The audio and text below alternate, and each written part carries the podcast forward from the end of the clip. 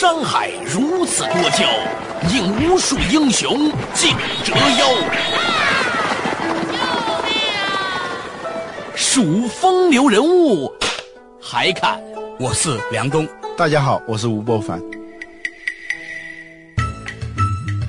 照妖镜照不出的财经真相，翻斗云到不了的财富天地，一切尽在。两个男人孕育五年，梁东吴伯凡帮你坐着打通经济生活任督二脉，东吴相对论。好戏马上开场。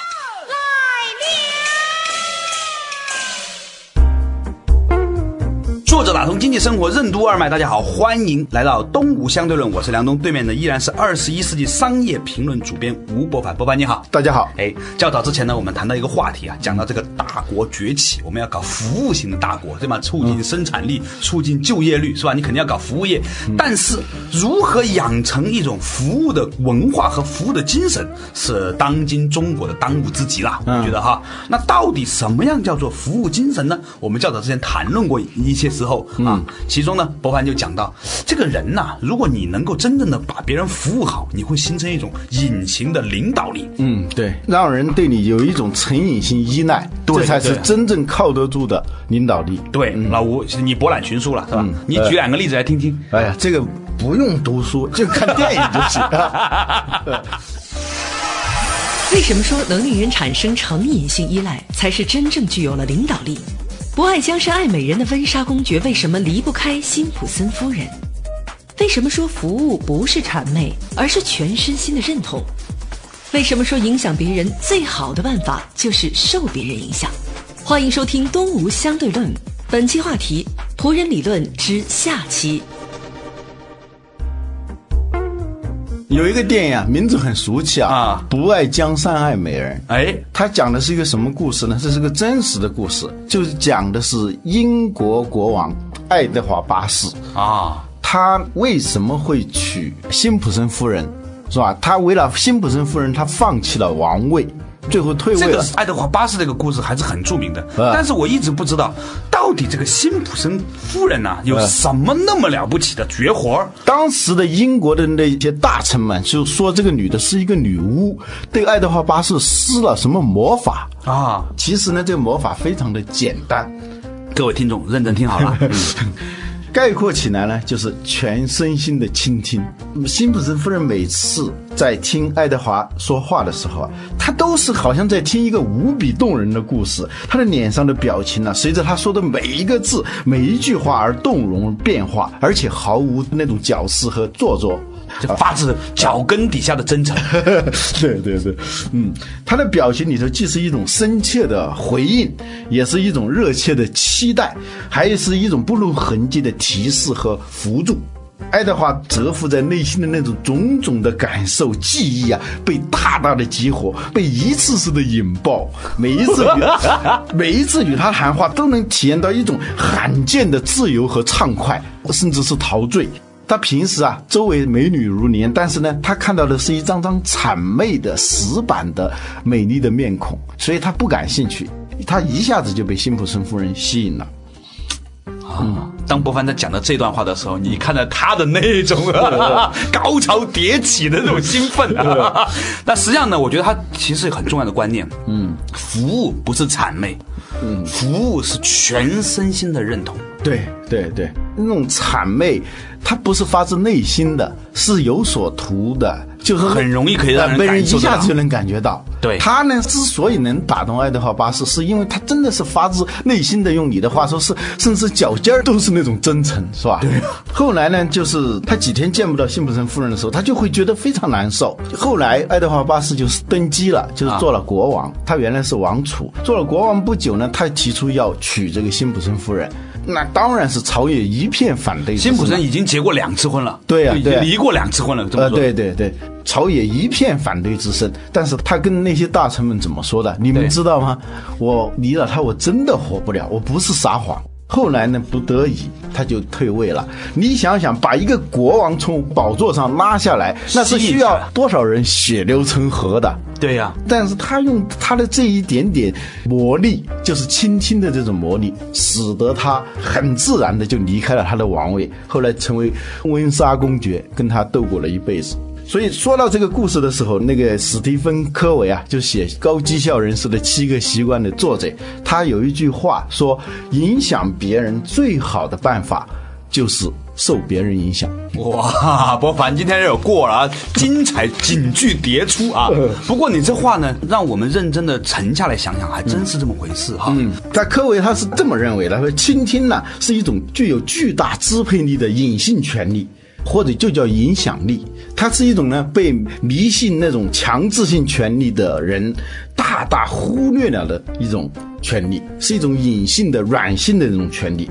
当一个优秀的倾听者，他在倾听的时候，他是向说话的人在释放一种心理氧气，他充分的供养，让说话者的心智和能力处于高度活跃的状态。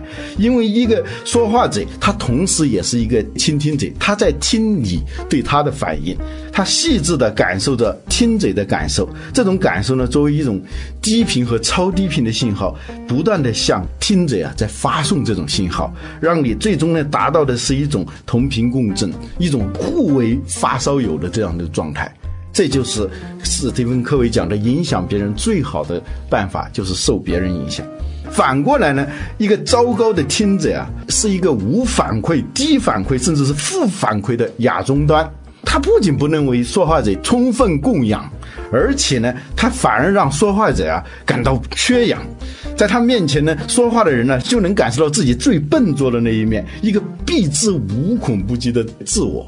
我终于明白了，就是在我们生活当中啊，有一些朋友，嗯，每一次吃饭都不买单，但是我们每一次吃饭的时候都会叫上他，嗯，而另外有一些人呢，哭着喊着请我们吃饭，我们却避之则不及，原因在哪里？嗯，原因就在于有一些人总能够提供某一种在饭桌上的倾听的那种表情，让你度过一顿非常完美的饭局。他提供的是一个平台，对一个让你自由舒展、感到非常畅快的、感到很爽的一个平台。对，就是总有一些人你是喜欢跟他说话，而另外一些人呢，你是害怕和他说话的对，因为你跟他说话，你就会觉得缺氧。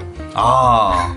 所以还是回到刚才那句话，这个说倾听者的这种价值。嗯，其实呢，我觉得呢，首先，为什么要讲倾听者呢？对是因为一个好的服务者，他一定是一个好的倾听者，这是前提。对呃，他总能够从那些低频的和超低频的信号当中感受到一种信息，嗯，同时呢，他也在向你发射一种低频的、超低频的信息，跟你形成一种同频共振，这个能量场啊就变得非常的强，是这样一种状态。我们常常说的那种气场就是这种状态。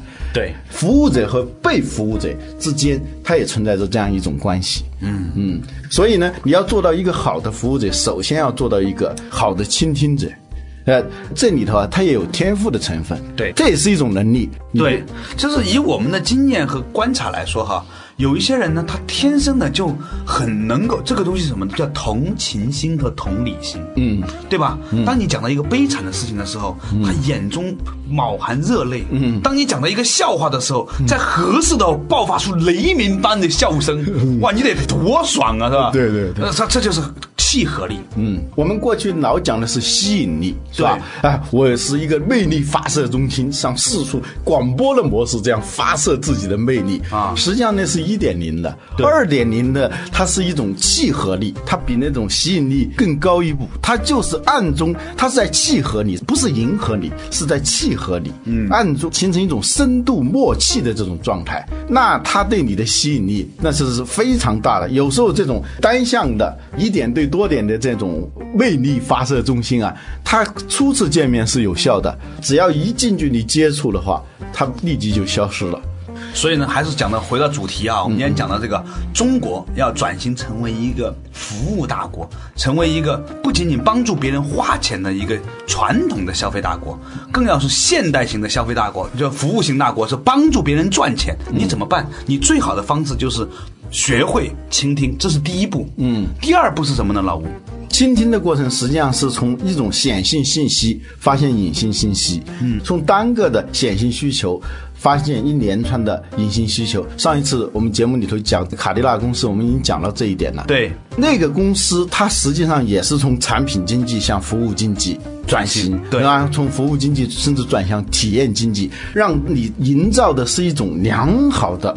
服务体验，这才是它的真正的竞争力所在。竞争的目的最后是取消竞争，就是没有人来跟你竞争了，这才是最我。都是个倾听者了，你怎么跟我争？对对这让我又想起了老吴啊，这让我想起了这个和珅这个人。啊，呃，我觉得和珅这个人呢，在历史上呢是被批判的啊，就像曾经一度呢宋江是被批判的是一样的，是吧？但是呢，我们既然要有历史的这种辩证观点，其实呢，就算是一个被批判的人身上，我觉得呢，也有一些东西呢是值得我们去观察的。嗯，呃，当然现在有很多人在为和珅翻案，说和珅如何如何好，嗯，但是呢，总之他是一个大贪官，这是无疑的，对啊，铁证如山。但是呢，我们现在撇开这些不谈，就看这一个人他的职业生涯里头，他作为一个辅佐皇帝的大臣，他的过人之处在哪里？对啊，他二十八岁从政到三十七岁的时候是大学士，相当于总理这一级的，然后还身兼七个部的部长。这么厉害啊！啊，他的整个职业生涯，这是一个非常神奇的职业生涯了，是吧对？一人之下，万人之上。对他呢，凭的是什么东西啊？啊，我们在这里啊，再旗帜鲜明的反对和珅作为贪官污吏的一面，是吧？我们只是作为一个历史人物的截取面，呃我们剖析他的一他的。职业生涯的那那一面啊，剖析，对大家要提高警惕啊，批判的注意啊。稍事休息一下，马上继续回来。大贪官和珅是凭借什么能力，在从政九年后就做到大学士，并身兼六部部长的？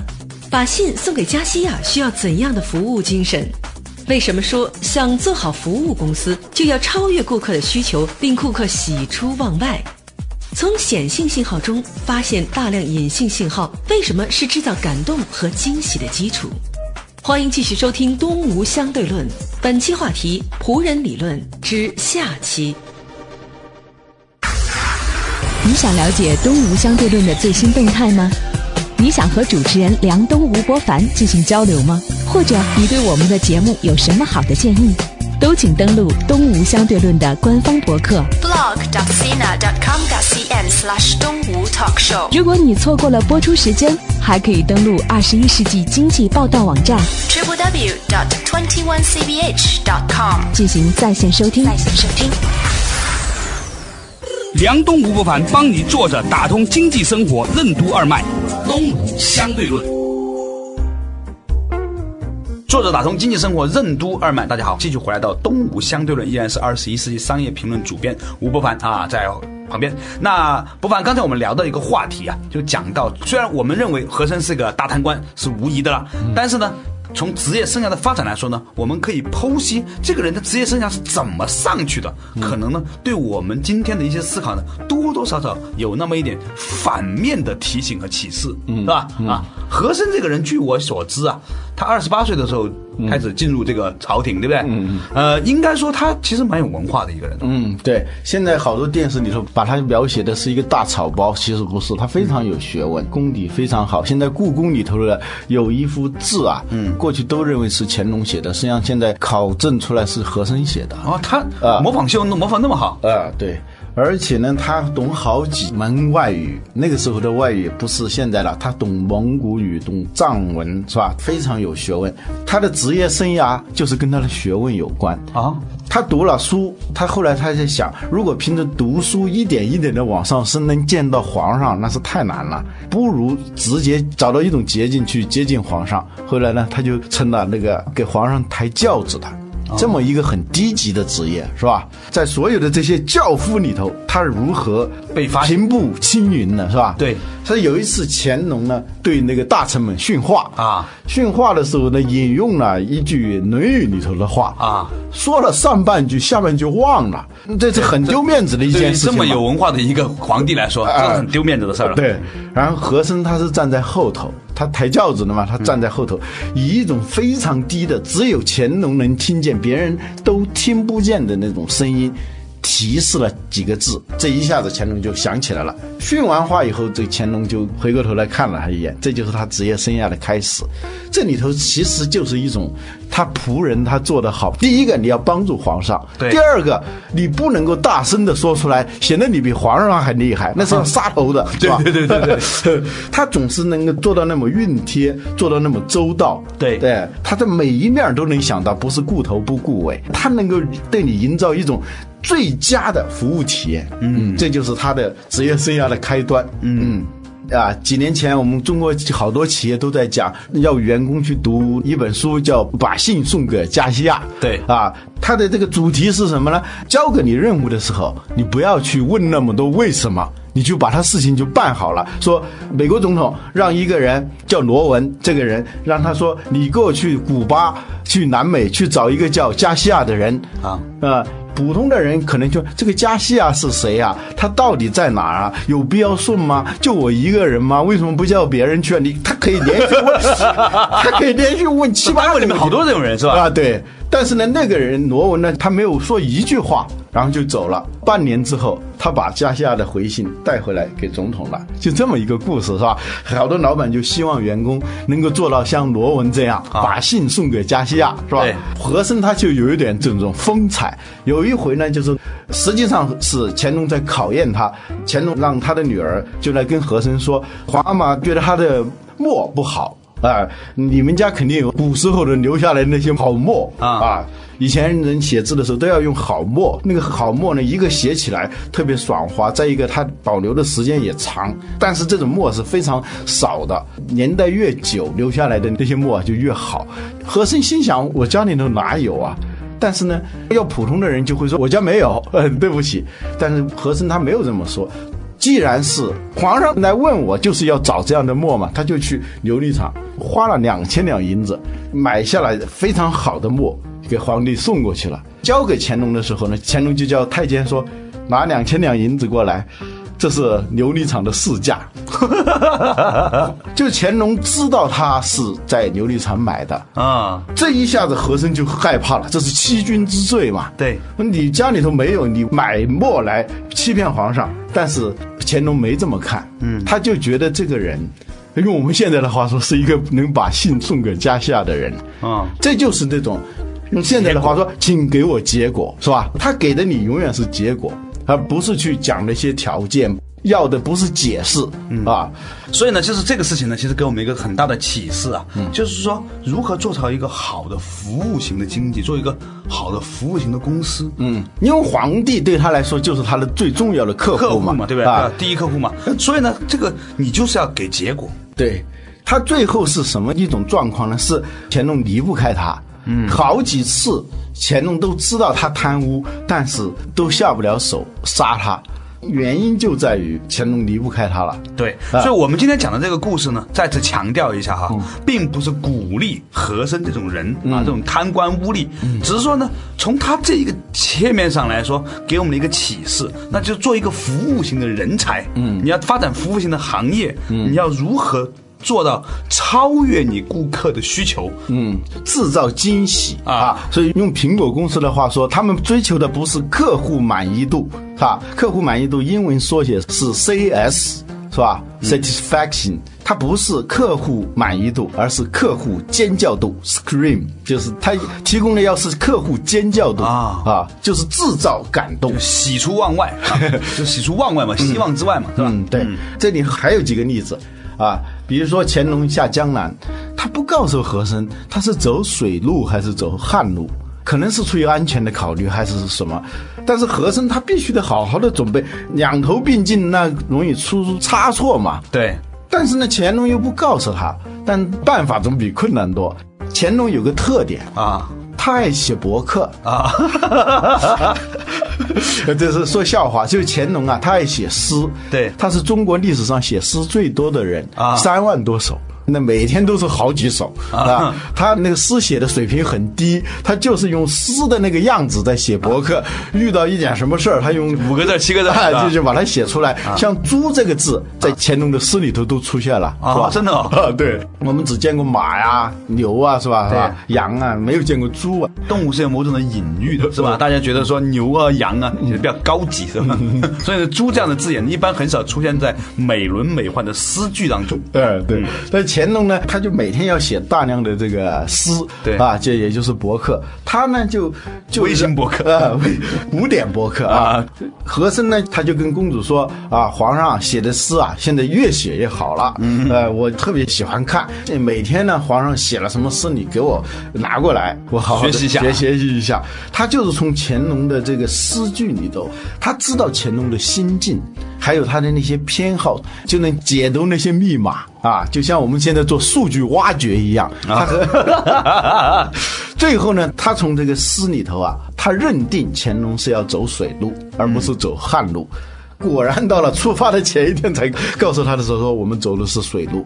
这说明什么东西啊？就是你要做一个好的服务者，你一定要有一种这个叫见微知著啊，从显性的信号里头发现大量的隐性的信号，你才可能满足连消费者自己都可能没有意识到的需求，来制造惊喜。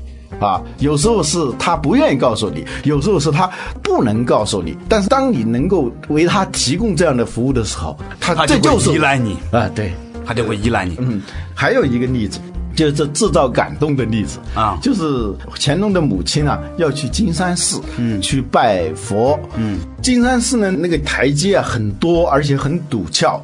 用轿子把那个皇太后抬上去啊，那是非常要水平的，考验那个轿夫的水平。